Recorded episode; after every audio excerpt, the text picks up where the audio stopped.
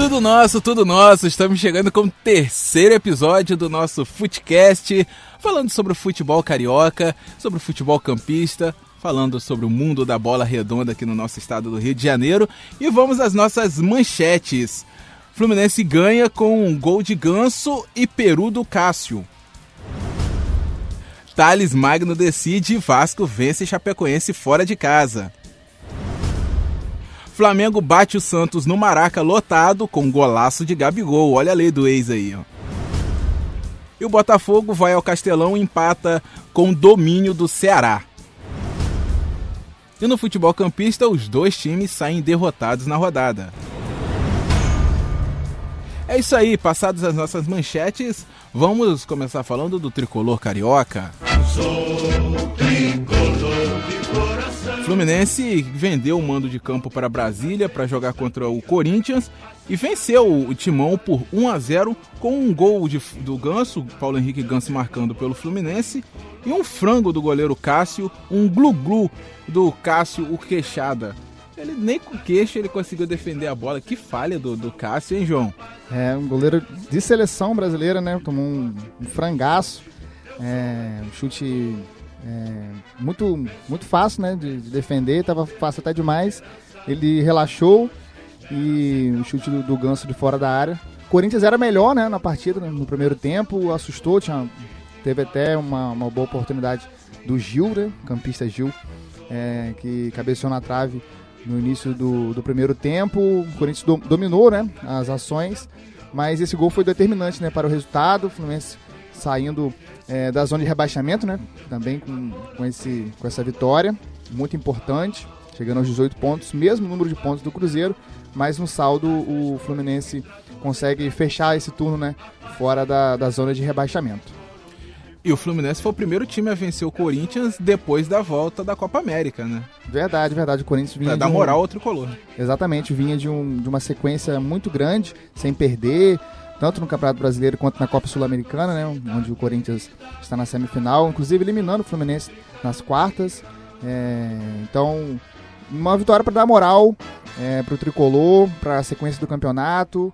Vencer o Corinthians, né? Mesmo fora do Rio, né? Vendendo o, o jogo para para Brasília, que tava com, um gramado também ruim, né?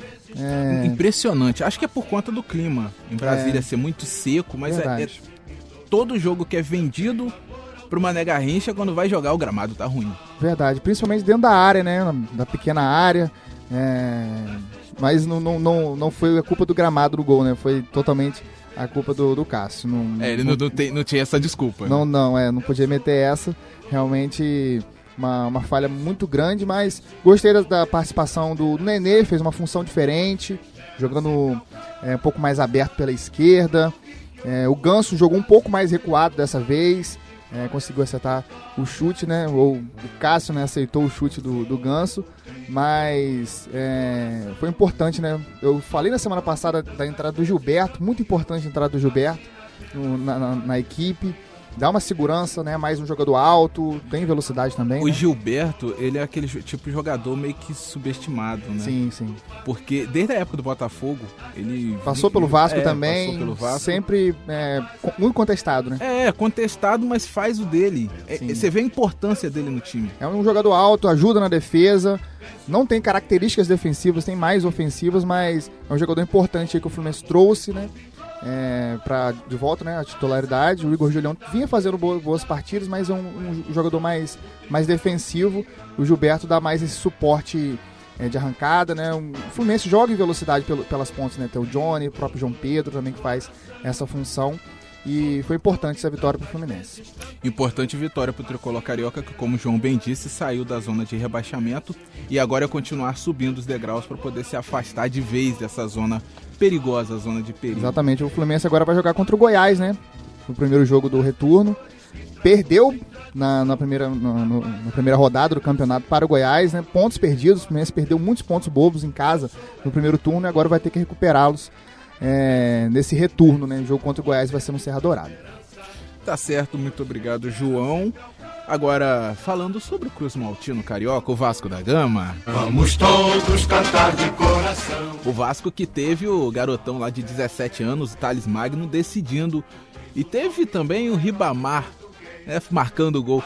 Ribamar ou Neymar na volta, na redenção ali, depois das vaias, só o tempo dirá quem, se, se quem foi, quem teve a melhor rendição né, diante da torcida. E aí, Lucas Arantes, o Vasco venceu a Chapecoense fora de casa, mais uma vitória importante. Vitórias importantes para os times cariocas, né, Lucas? Olá, Sávio, olá os ouvintes aí. Realmente, sabe, é uma vitória muito importante para o Vasco da Gama, que as duas equipes que vêm brigando ali embaixo, agora o Vasco deu uma respirada e ficou, a situação ficou muito mais difícil para a Chapecoense. É uma vitória no domínio do, do, do, da Chapecoense, no seu estádio. O Vasco que nunca tinha ganhado lá e abriu o placar, como você bem disse, né? Ribagol. Ribagol decidindo aí. Foi um gol de craque, sabe? Meteu por cima do goleiro ali com Foi, mostrou, mostrou categoria. Foi, mostrou categoria. Ele falou pro goleiro, vem tranquilo, vem tranquilo. e quando, quando o Bandeirinha levantou o seu instrumento de trabalho, eu pensei assim pra mim, pô, não pode anular o gol do, do Ribamar, né? O cara já tem dificuldade cara, com a torcida, já te, passa por, por, por, por, sufoco. Tem dificuldade de fazer gol, né? Tem dificuldade de fazer gol, perdeu um gol de cara no, no, no início da partida. Só que voltando ao jogo, o Vasco mereceu ganhar, o time da Chapecoense é muito limitado. É, Vasco teve as melhores chances da partida, tomou o meio-campo na partida. O Raul, como a gente estava falando em off aqui, eu e o João, Raul vem se destacando muito, tá desarmando. Ele que deu o passe pro gol do Ribamar. E mais uma vez o garoto Thales Mágico. Que isso, hein? que isso? Decidindo a partida pro Vascão, porque minutos antes o, a Chapecoense tinha empatado o jogo num gol de cabeça. E ao meu ver ia ficar complicado a partida pro Vasco ali, porque a torcida já tava em cima, já tava no caldeirão da Chapecoense, ele tava apoiando o time, o time da Chapecoense tava indo para cima. E o jogo ia ficar complicado pro Vasco. Quando a bola bateu no menino de 17 anos, ele resolveu mais uma vez com maestria. É, Thales que vem se destacando muito e uma pena que em outubro o Vasco vai perder o menino, porque não, fiquem tranquilos, torcedores vascaínos, né? Porque ele não foi vendido. Não, em questão da Copa do Mundo Sub-17, que não tem como, né? O menino vai ter que disputar aí porque ele tá mostrando um grande futebol. E vai pesar muito a falta desse jogador para o Vasco da Gama, sabe? Agora, o Vasco ganhou três posições na tabela de classificação do campeonato com essa vitória. E também, assim como o Fluminense, a continuar subindo os degraus para poder se afastar de vez da zona e buscar uma vaga na Sul-Americana. Exatamente, sabe? O Vasco agora está na zona de classificação da, da Sul-Americana e tem que se manter, né? O Luxemburgo que ajeitou, né? O time do Vasco e vai encontrar as vitórias. Vasco, apesar de ter perdido o último jogo para o Bahia em São Januário, tem São Januário como seu fator positivo. Agora encara o Clube Atlético Paranaense é, em São Januário no domingo às 16 horas e tem tudo para conseguir mais uma vitória aí, sabe? É isso aí, tá certo. Muito obrigado, Lucas. E vamos falar do mais querido agora. É hora de falar do Flamengo. Uma vez Flamengo, sempre Flamengo. Lei do ex no Maracanã, João Paulo Crespo. Nunca falha, né? Nunca falha. Nunca falha, né? Teve, tinha diversas possibilidades, né, do Flamengo fazer a lei do ex. O Santos também tinha, né? Mas é, aquela troca. É, aliás, as trocas né, foram muito mais benéficas ao Flamengo, né? Gabigol e Bruno Henrique, ex-Santos. E do outro lado tinha o Uribe e o Pará, né? O Pará nem entrou e o Uribe, mais uma vez, não conseguiu fazer gol. É, acabou entrando no segundo pra variar, tempo. né? Pra variar, pra variar, né? O Uribe foi uma, uma, uma bola errada, né? Uma, uma bola fora do, do Santos, né? Tava encostado no Flamengo, tinha outros atacantes e não conseguiu. É, não, não consegue né, desempenhar um bom futebol no Santos também. Gol bem longe também, né? Vai ter que pegar umas dicas aí com o Ribamar. É, é verdade, o Ribamar marcou, pô. É, o Ribamar ficou encostado muito tempo. Ribagou, e... como o Lucas lembrou. Exatamente, exatamente, né? Frieza lá no, na saída do goleiro. Mas é, o detalhe, né? O gol foi um detalhe, né? O primeiro tempo muito agitado, muito disputado. Foi um jogo muito, muito bem jogado. O Santos não, não, não abdicou de, de atacar em alguns momentos. Usou as, a velocidade do lado direito é, com o Marinho, do lado esquerdo com o Soteudo. É, faltou um centroavante, né? Na verdade, né? Pro, pro Santos ali. O Sacha faz essa função, mas não tem é, essa característica de agredir a área, não é um bom cabeceador, apesar de ter alguns gols já no campeonato, se não me engano, oito. Mas muita velocidade, chute de fora da área. E entrou também com três zagueiros, né? E bateu também, né? Agora, você falando em três zagueiros, é, é, é... pode-se dizer que esse jogo foi uma batalha tática. Sim, é, sim, o, totalmente. O Jorge Jesus conseguiu dar um nó tático ali no time do Santos em alguns momentos subia o, o Arrascaeta e ficava o Flamengo com três atacantes, né? Isso. O Bruno Henrique, o, o Gabriel e o Arrascaeta. E aí calhava num mano a mano, né? Eram três zagueiros e aí o Flamengo leva vantagem. Verdade, né? E os e dois, dois dos três né, levaram cartão amarelo no primeiro tempo. E o Santos é, usou, usou de tática muito no primeiro tempo de, de matar né, as jogadas de velocidade do, do Flamengo. Mas o detalhe né, do gol do Flamengo né, foi um passe errado do Sacha. O Sacha, na intermediária ofensiva, tentou um passe na ponta esquerda para trás. O Everton Ribeiro foi muito inteligente, conseguiu é, interceptar rapidamente e já ligar o Gabigol que vive um momento iluminado, é artilheiro do campeonato com 16 gols e toca por cima do Everson realmente um, um golaço, né? E tem que aproveitar mesmo o momento, né? Quando o jogador o tem... momento é dele. É, o quando... momento é dele. Pode-se dizer, falando em momento dele, desculpa cortar você, que me veio aqui agora esse, esse questionamento. Pode-se dizer que merece um amistoso na seleção? Merece, merece sim uma, uma oportunidade. É, joga mais, mais de, uma, de uma função, então o Tite pode jogá-lo pela, pelo lado esquerdo, puxando para dentro, como foi o gol, né?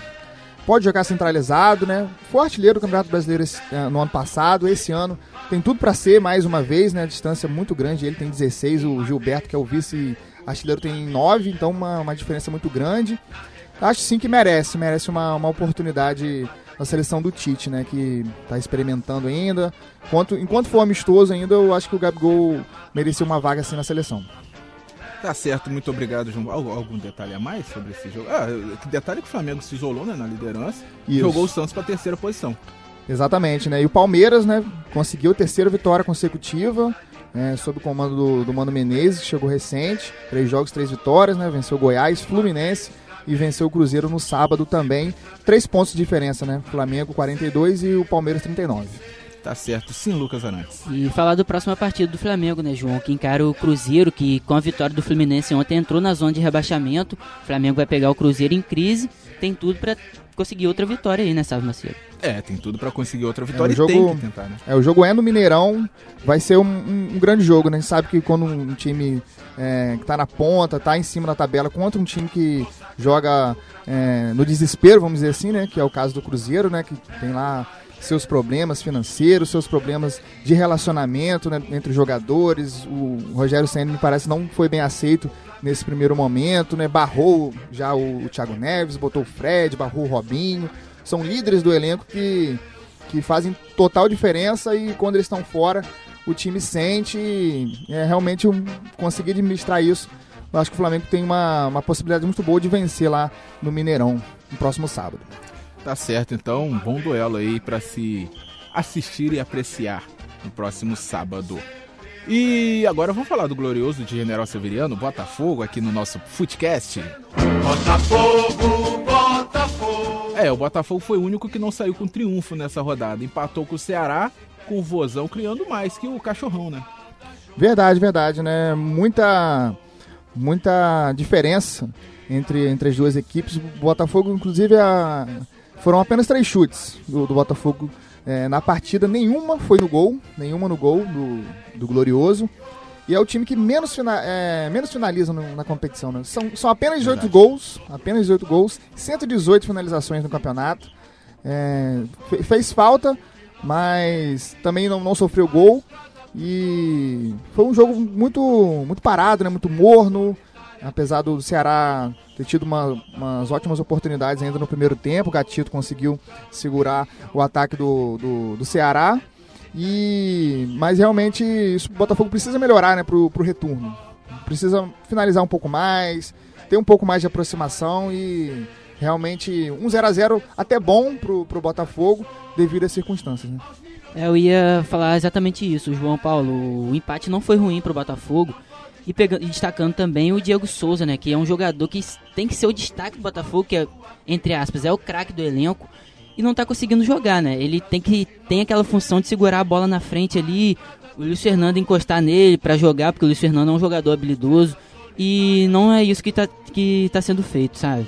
É, é então, é, é, claro e evidente que com esse estilo de jogo que o Botafogo foi, né? Apenas três finalizações, o Botafogo foi para não perder.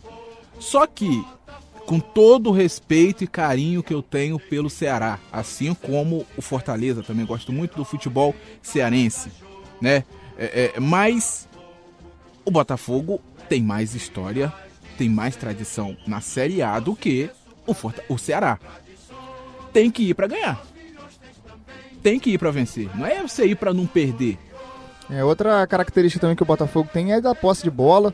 Chegou a ficar com.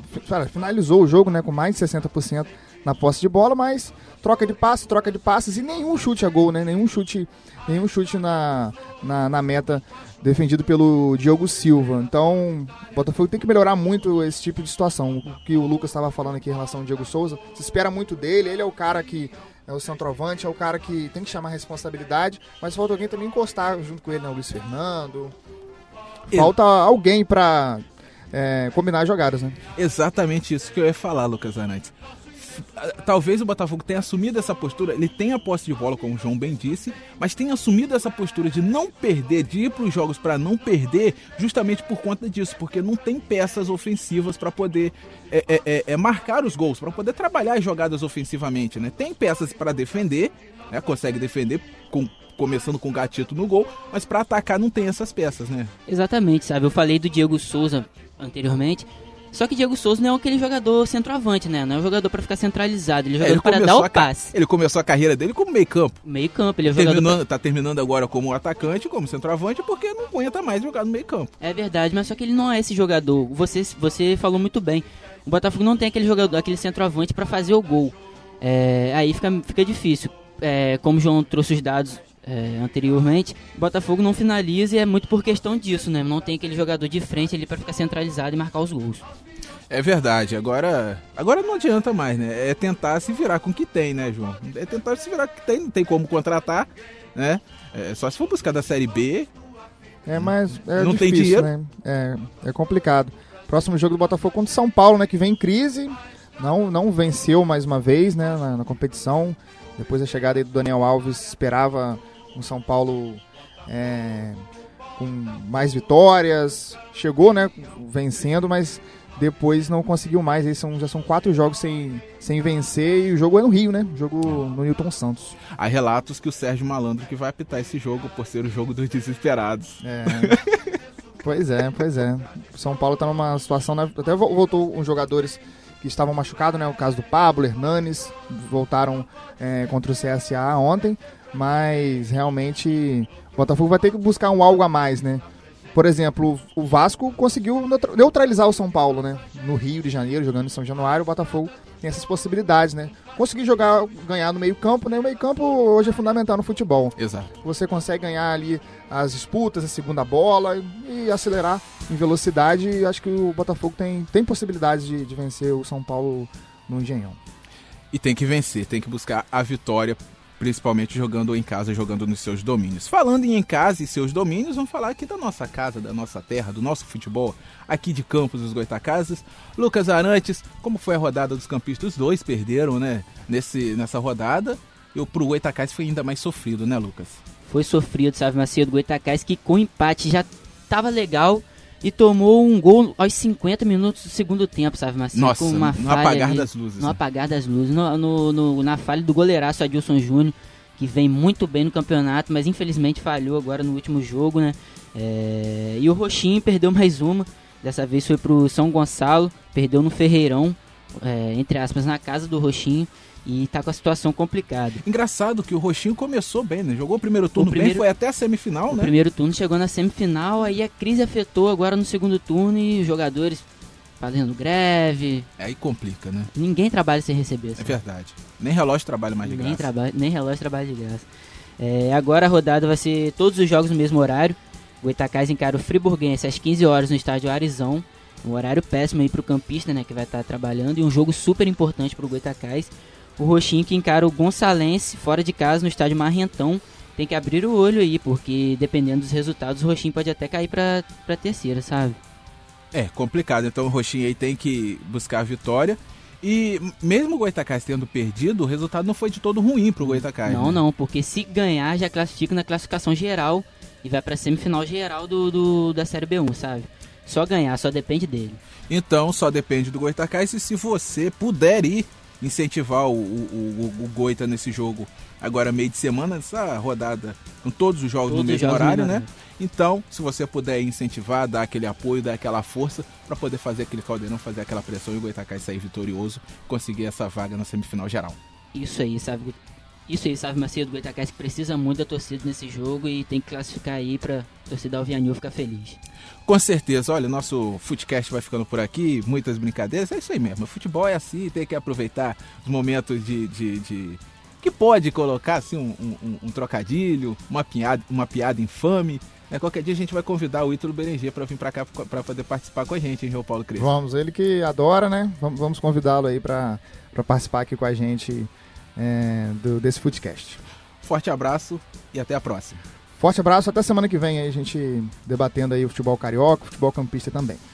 Lucas Arantes, aquele abraço e até a próxima. Forte abraço, Sábio, forte abraço, João Paulo, e forte abraço a todo mundo que nos escutou aí. Muito obrigado a você que nos acompanhou. Esse foi o nosso Footcast, que volta na semana que vem. Tchau, tchau.